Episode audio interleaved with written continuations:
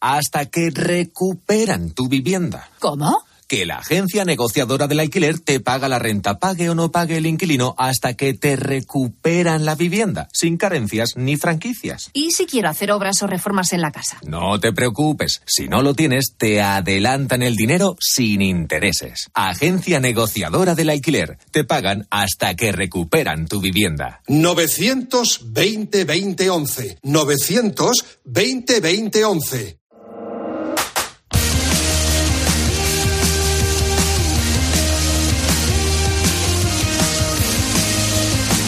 Deportes en Mediodía, Cope. Estar informado.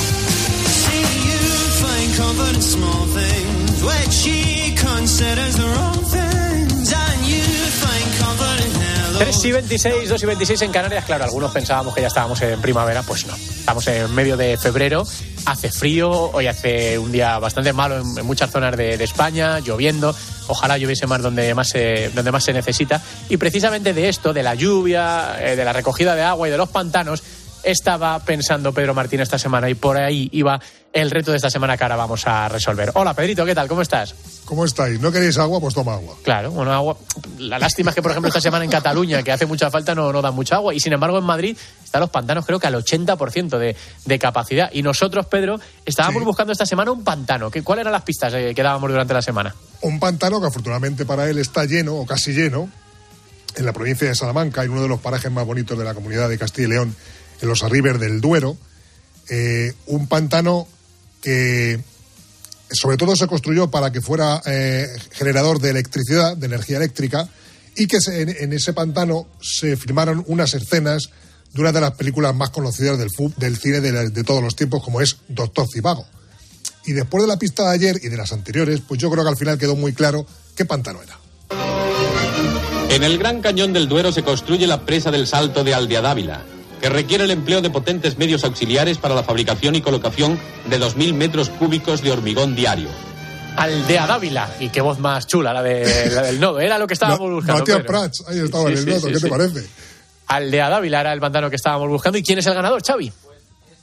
Es un usuario que se llama Serkan, arroba Serkan, lo acertó el martes. Bueno, pues lo tenía bastante claro. Eh, bueno, pues nada, la semana que viene es imposible saber por dónde vendrán tus pensamientos. Pues es que Serkan, seguro que a lo mejor ha estado en, los arribes del Duero, en los del Duero, que si nadie ha estado, sin, si no habéis estado allí. Sí, muy recomendado, ¿no? Porque está muy bueno. Bueno, pues eh, eh, consejos de todo aquí en, Deportes Cope, también consejos de. Y que siga lloviendo. De turismo. Y que siga lloviendo y la semana que viene, pues no sé por dónde vendrá Pedrito, pero seguro con algo pegado a la actualidad. Gracias, Peter. Buen fin de semana. Venga, chao, igualmente. Ahora, producto del partidazo, la conversación anoche sobre tarjeta azul en el fútbol, ¿sí o no?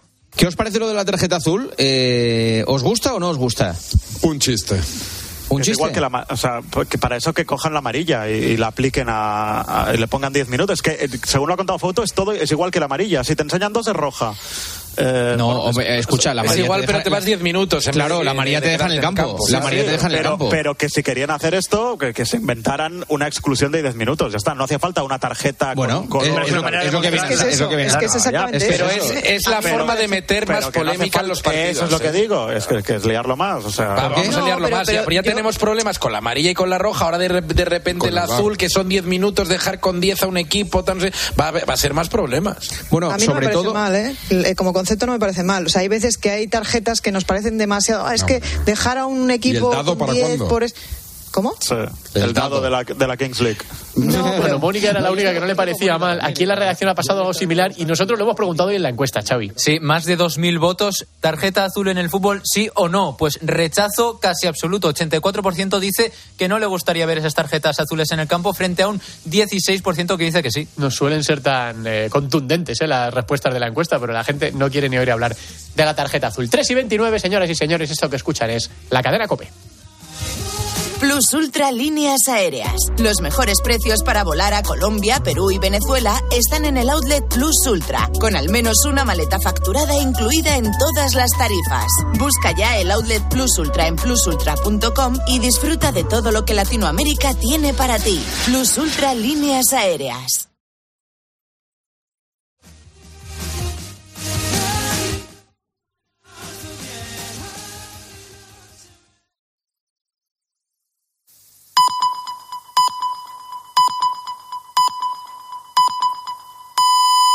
Son las tres y media, las dos y media en Canarias.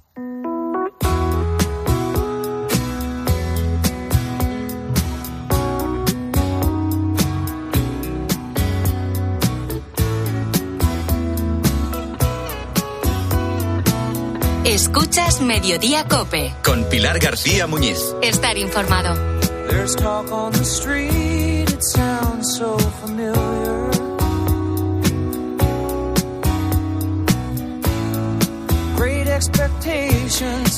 El Museo del Prado es uno de los mejores museos de arte de todo el mundo, pero además es un lugar en el que en cada esquina te depara una sorpresa.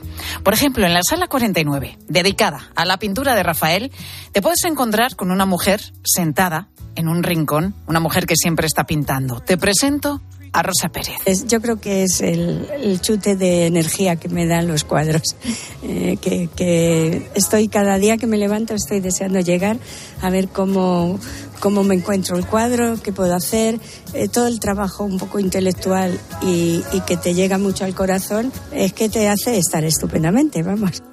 Rosa es copista del Prado y a sus 80 años sigue pintando porque es lo que le apasiona. Yo me siento feliz porque ya solamente el hecho de entrar, que a lo mejor vas andando y anda, si este cuadro no lo he visto.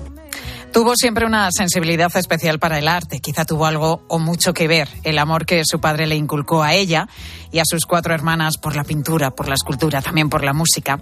Su padre era un pintor amateur, aficionado. Nunca recibió clases de pintura, pero le apasionaba, igual que pasar tiempo en el Museo del Prado. Así que llevaba a Rosa y a sus hermanas muchos fines de semana a pasar horas y horas entre cuadros. Por eso Rosa quiso estudiar Bellas Artes, quería ser pintora. Mi padre tenía un amigo que era de un pueblo, el de pueblo de Coria. Aquí estaba el, cuadro del bobo de Coria, que ahora se llama el bufón calabacilla, y le dijo como, como tu hija está estudiando Bellas Artes, estaba en primero, eh, que, que no era todavía muy ducha, pero bueno, pues que, ¿por qué no me copia el cuadro este? Entonces, pues yo aquí vine aquí con un cuadro mal dibujado, le había puesto algo de color, bueno, me temblaban las piernas, era un entorno desconocido totalmente para mí. Entonces, la verdad, lo pasé horrorosamente mal, pero luego el resultado fue muy bueno. Y así empezó todo por una casualidad. Pero 60 años más tarde, Rosa sigue copiando. Y no es fácil, ¿eh? porque dice que hay que saber cuándo acabar los cuadros, cuándo parar. Mira, yo mientras que pueda, sobre todo intelectualmente, que tenga la cabeza muy, muy segura y muy firme. En el momento que yo vea que titubeo, soy tengo una autocrítica enorme para mí. Cuando vea que lo que hago ya no es lo mismo, si veo que pierdo calidad, me retiro. Estoy empezando a aprender, quiero aprender dibujo por ordenador, porque es una cosa que la puedo hacer y, pero me tengo que comprar un iPad o no sé qué me han dicho. Yo creo que la vida hasta que te mueras, el que no quiere aprender está muerto ya, pienso yo. En esta vida es un aprendizaje siempre que sea de tu gusto, claro. Y una cuestión que nos ha confesado también Rosa, que necesita mucha, mucha concentración, así que la dejamos que siga copiando esas maravillosas obras que se esconden en el Prado para que el resto podamos seguir también disfrutándolas. Escuchas Mediodía Cope. Con Pilar García Muñiz. Estar informado.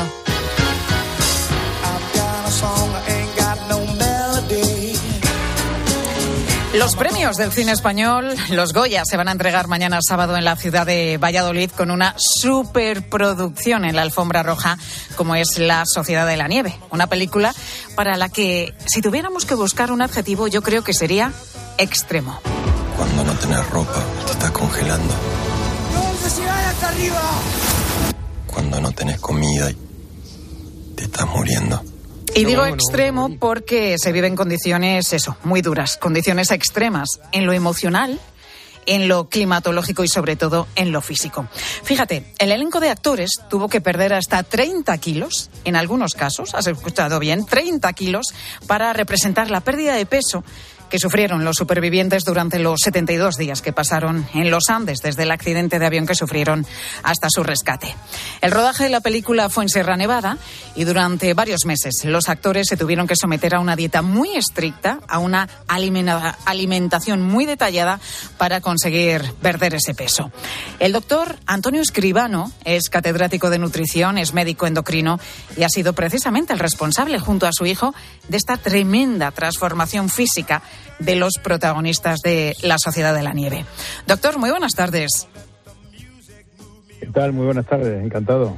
Igualmente, doctor. Eh, lo, primero que, quisiera saber es cómo se queda uno cuando recibe la llamada de Juan Antonio Bayona y le dice que, se encargue de este reto. Sí, Bueno, pues es sorprendente porque, claro, me llamó de parte de la productora, Marga Ewer, para, bueno, para ponerme en antecedentes de que de que si quería hacer esto, ¿no? Porque yo ya había hecho algunas cosas con Antonio de la Torre en la película Gordos y algunas cosas más, ¿no? Pero claro, esto era un reto mucho más importante porque no se trata de un actor, se trata de todo un elenco, ¿no? Y muchos días, y no, no es una actuación, sino es toda una película, ¿no? Bueno, pero la vida está para asumir retos y ahí estamos. Claro, eh, este era de los grandes, un reto importante porque si es verdad que usted había participado en otras películas, con Antonio de la Torre, en Gordos, con una pérdida de peso también considerable, o, coger peso, ¿no? En, en, este caso. Pero es que aquí hablamos de, de que son muchos actores hasta el punto que había 30 guiones bioquímicos, ¿no?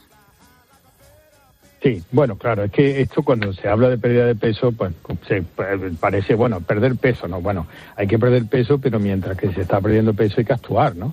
Hay que hacer un trabajo y ese trabajo tiene unas connotaciones intelectuales muy importantes y físicas también, ¿no? Pero bueno, hay que, hay que aprenderse un guion, hay que escenificar la cara de, de susto, de terror, de alegría, tal. Esas cosas las ejecuta el cerebro, ¿no? Y el cerebro requiere un soporte bioquímico importantísimo de minerales, de aminoácidos, de neurotransmisores, y todo eso está en la alimentación. Y si la alimentación no aporta ese tipo de sustancias, pues la incapacidad que uno puede tener interpretativa pues disminuye mucho. Y también la física, rodar a 10, 12, 15 grados bajo cero desde las 5 de la mañana con muy poco sustrato alimenticio, pues había que, que desarrollar todo un guion bioquímico que, que prácticamente pues los conocemos mi hijo y yo, ¿no? Que somos los que hemos estado, porque eso no tampoco tiene, tampoco lo podemos contar. bueno, no, no podemos contar ahora, sino que eh, no se puede transmitir al actor. Mira, el selenio, el potasio, el zinc, la vitamina B12, tal. Pero al final todo eso ha habido que tenerlo muy, pero que muy en cuenta. O sea, los actores lógicamente estaban controlados en todo momento. Absolutamente como, vamos, entre algodones. Nosotros teníamos un control de la composición corporal con aparatos de altísima tecnología que miden la grasa, miden el hueso, miden el músculo, miden el agua intra, extracelular, eh, dónde está localizada la grasa, todo. A cada uno de ellos, y luego la analítica, cobertura en el set de rodaje, de enfermería, de fisioterapia, de todo. O sea, el, control eh, ha sido exhaustivo. Doctor, esos veintipico kilos de peso, hasta 30 kilos que perdieron en, en, algunos casos para poder llevar a cabo este rodaje y simular pues, eh, pues esa transformación física ¿no? que sufrieron los supervivientes tras el accidente de los Andes, ¿en cuánto tiempo lo hicieron de rodaje? Bueno, pues se hizo desde el principio. La, la película prácticamente nosotros empezamos a actuar sobre ello en septiembre del 21, porque ya le pusimos un pequeño plan para incrementar un poquito de peso, ¿no? Para, para empezar de un poco más arriba, ¿no? Claro, porque eran también jugadores de, rugby, los, los supervivientes, ¿no? Tenían que aparentar eh, que, eran corpulentos, ¿no? Claro, tenían que aparentar corpulencia, tuve un planning de actividad física, un planning de, para aumentar lo, que es la sensación de fortaleza, ¿no? Y luego aquí había que iniciar el descenso a partir de enero del 22, que fue cuando ya empezó la película en Sierra Nevada. Pero claro, el problema está que la catástrofe, lo que estuvieron en los Andes fueron 72 días. Y la película tenía que expresar los 72 días, día 1, día 2, día 3, día 4. Pero claro, el rodaje a lo mejor, el, el día 17 de rodaje pues se rodaban 10 días de la catástrofe, ¿no? Entonces había que mantenerlo. Luego había que bajar más rápido. Luego alguno tenía que volver a hacer un plano de un día anterior y había que subirle un poco. O sea, muchas veces una situación de encaje de bolillo. Desde el punto de, vista científico, magnífico, ¿no? Porque con toda la cobertura que había, pues nosotros teníamos la seguridad de que no había problema. Es decir, antes de empezar, se le hizo todo un chequeo como el que se le hace a un fichaje, pero de altísimo élite, ¿no? Con pruebas de esfuerzo, consumo de oxígeno, toda la analítica posible. Luego ya teníamos garantía de cuál era su estado físico. Pero luego, lógicamente, hubo que empezar a hacer lo equivalente a lo que pasó, en realidad, pero con un pequeño inconveniente, claro.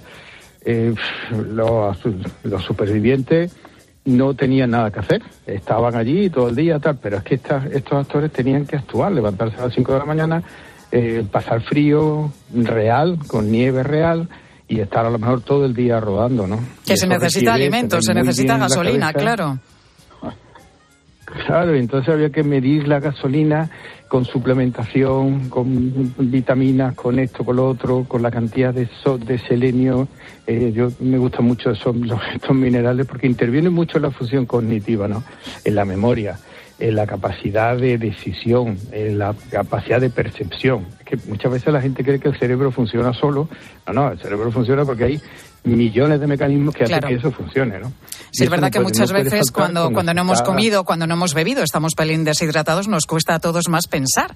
Los actores se tenían que aprender un papel, unos guiones y necesitaban alimento, ¿no? Para que llegase también al cerebro. Pero doctor, por ejemplo, ¿cuántas calorías eh, ingerían al día?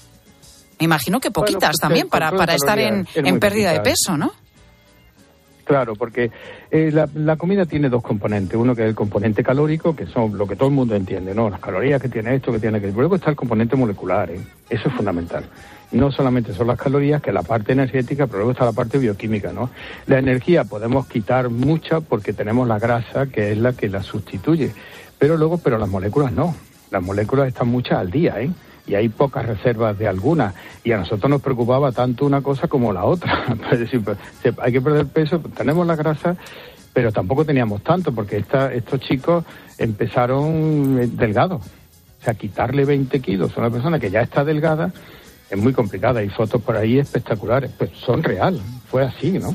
Pero claro, con una cobertura médica perfecta para que cualquier cosa, y en medio del COVID también, ¿no? Porque todo esto había que hacer análisis de COVID constantemente porque estábamos en plena, en plena pandemia.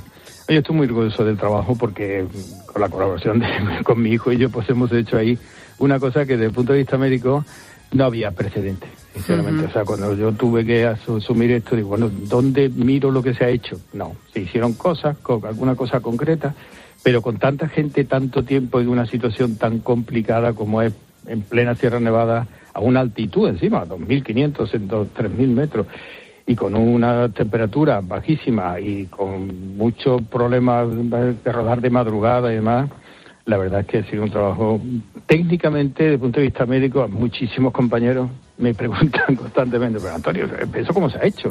¿Cómo se ha hecho? Si a veces, doctor, queremos perder dos o tres kilos y nos cuesta la vida misma, partiendo de, de, actores, de personas que están delgadas, perder esos veintipico kilos realmente era un reto, como decíamos antes, muy, muy importante. Doctor, eh, para los actores, ¿qué fue lo...? compromiso por parte. Había mucho compromiso, lógicamente. compromiso por parte Claro, iba a preguntar precisamente... ¿Qué, fue lo más difícil para los actores, eh, para ellos, de seguir en esta transformación física? ¿Se quejaban del hambre? ¿Pasaron mucha hambre? Bueno, claro, lógicamente bromeábamos, o sea, algunas veces más, más en serio que en broma, sobre el hambre que pasaban, ¿no? Pero bueno, yo, yo los motivaba muchas veces. Vamos a ver, estáis una oportunidad de vuestra vida, estáis con el mejor director que pueda haber ahora mismo en el mundo. Eh, para una productora como Netflix, eh, una película, la mayoría eran noveles, ¿no? Esto es como si a un, uno que está en una categoría inferior de fútbol de pronto le dicen que juegue en el Bernabéu, ¿no? Pues estáis jugando en el Bernabéu. Como a ellos les gustaba mucho el fútbol y yo tengo también mucha ascendencia en el fútbol, yo me motivaba mucho con eso, ¿no? Claro, eso está muy bien, y pero luego el hambre, el hambre, ¿no? Claro. Y disimulábamos con alguna, con alguna gelatina, algún caramelo sin azúcar alguna manera de distraer el hambre para que se siguiesen perdiendo energía, sobre todo grasa, y además había que perder grasa muchas veces de la cara. Porque claro, vamos a ver, la película sin ropa no salen casi nunca, nada más que al final. Pero la cara se tiene que notar. Se les ve, se les ve y, ahí. Y, eso es muy complicado. Es que hay, hay gente que tiene facilidad para que la cara adelgace y otra gente que no. Y eso ya establece un problema. Pues muy interesante todo lo que nos ha contado el doctor Antonio Escribano, médico endocrino y, como decíamos, responsable de la transformación física de los actores en la película La Sociedad de la Nieve, película que mañana va a estar en la noche del cine español, en la noche de los Goya. Doctor, gracias por atendernos en Mediodía Cope. Eh, muchísimas gracias a ustedes. Muy amable.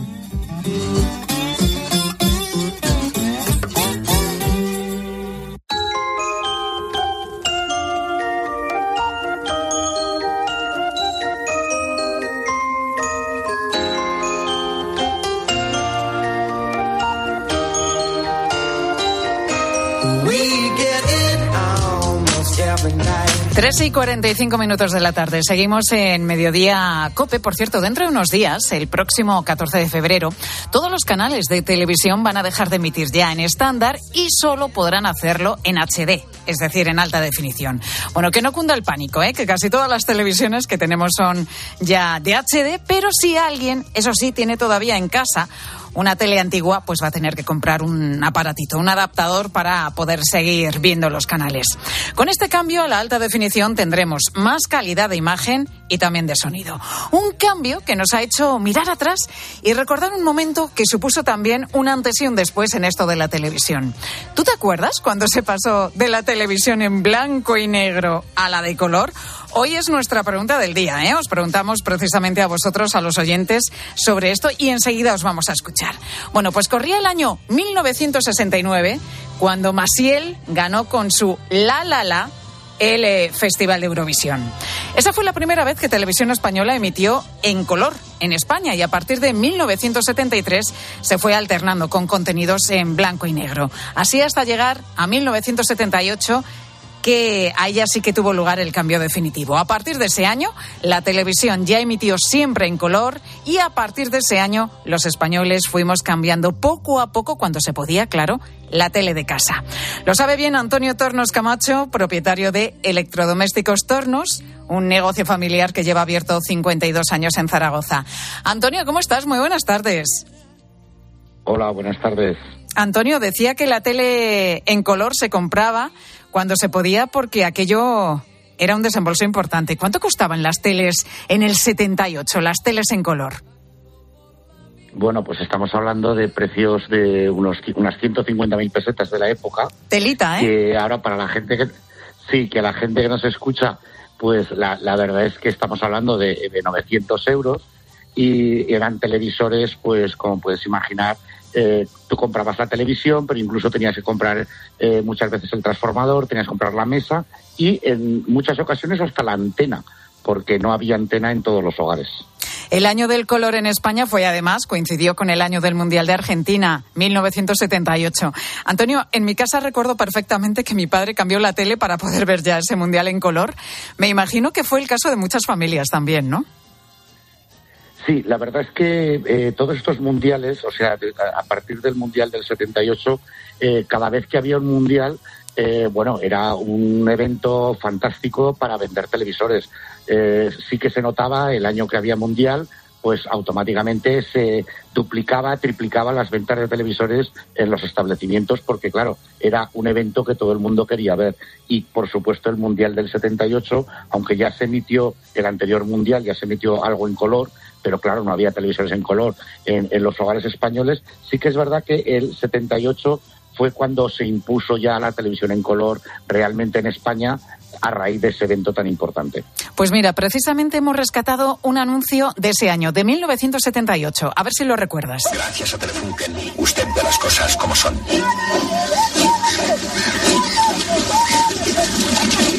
Las cosas son en color. Telefunken, que inventó el sistema PAL de televisión en color, ha hecho un aparato perfecto para ver el ¿Tú te acuerdas de esto, Antonio, no? Telefunken PAL color. Lo de PAL color no es que fuese una abreviatura de para el color, sino que PAL era el sistema que utilizaban entonces las televisiones en, en Europa.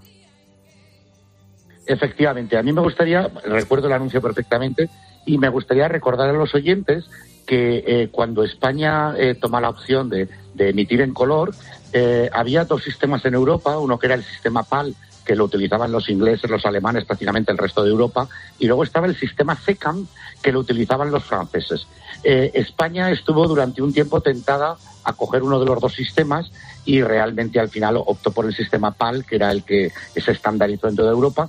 Pero es muy curioso porque cuando nosotros comprábamos televisiones para venderlas al público, eh, había fabricantes como era Grundy, Blaupunkt, fabricantes alemanes, o luego estaba la Thomson francesa, que eh, sus televisores los tuvo que hacer en sistema SECAM y en sistema PAL, porque si no, solo los vendía en Francia, ¿no?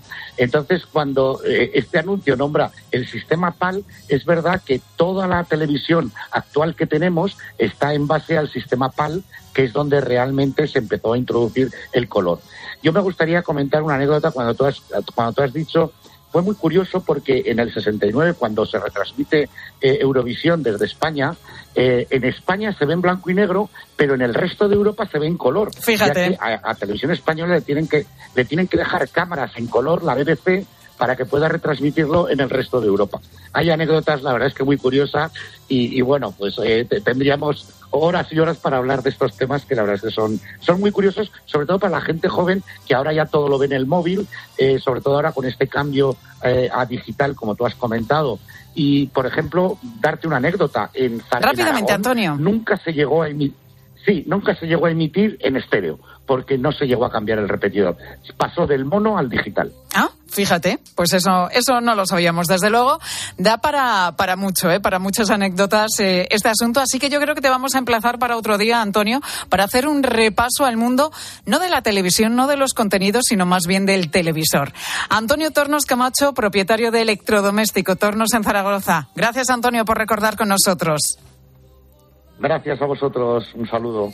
Y precisamente os preguntábamos sobre esto a vosotros, los oyentes de Mediodía. ¿Te acuerdas cuando se pasó de la tele en blanco y negro a la de color? ¿En qué año os cambiasteis de tele en vuestra casa? ¿Y qué nos han dicho los oyentes? Sofía Buera, muy buenas tardes. ¿Qué tal? Buenas tardes, Pilar. Pues mira, Inma nos cuenta que en su casa tenían una televisión Telefunken en blanco y negro y bastante grande. Y el primer recuerdo que tengo de la imagen que se me quedó grabada yo tenía solamente tres añitos, además fue el día de mi cumpleaños, fue cuando el hombre llegó a la luna, el 20 de julio del 69, alucinante.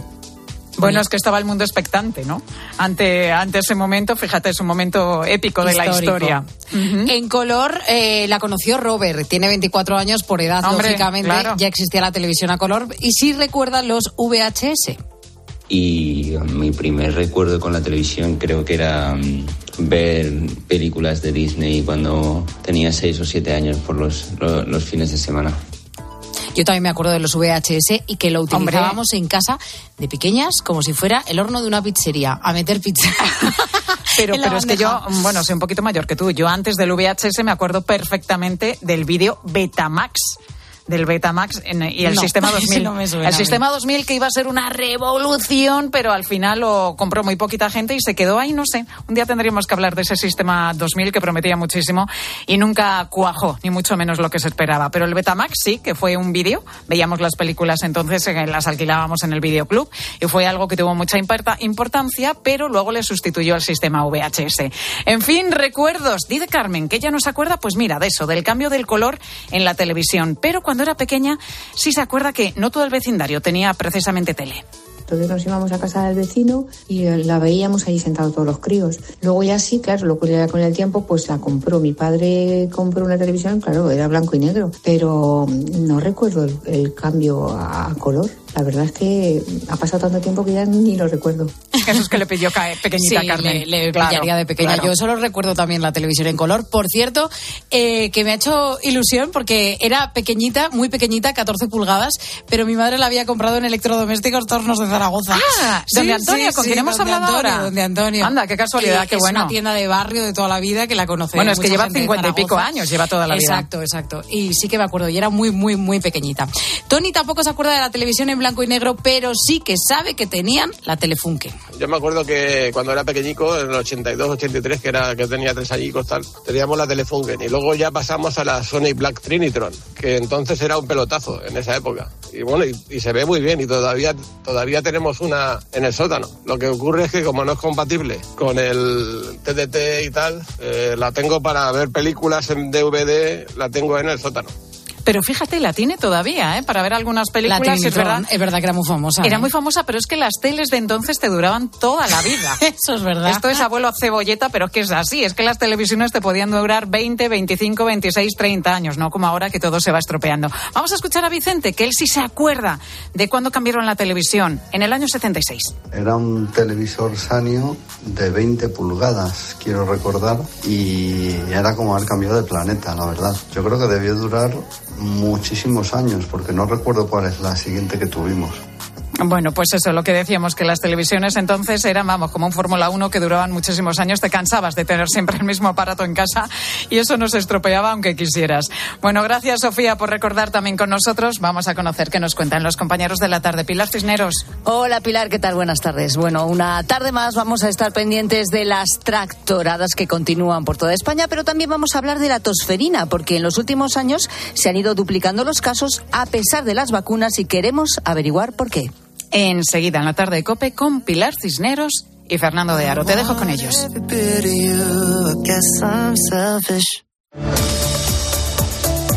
Pilar García Muñiz.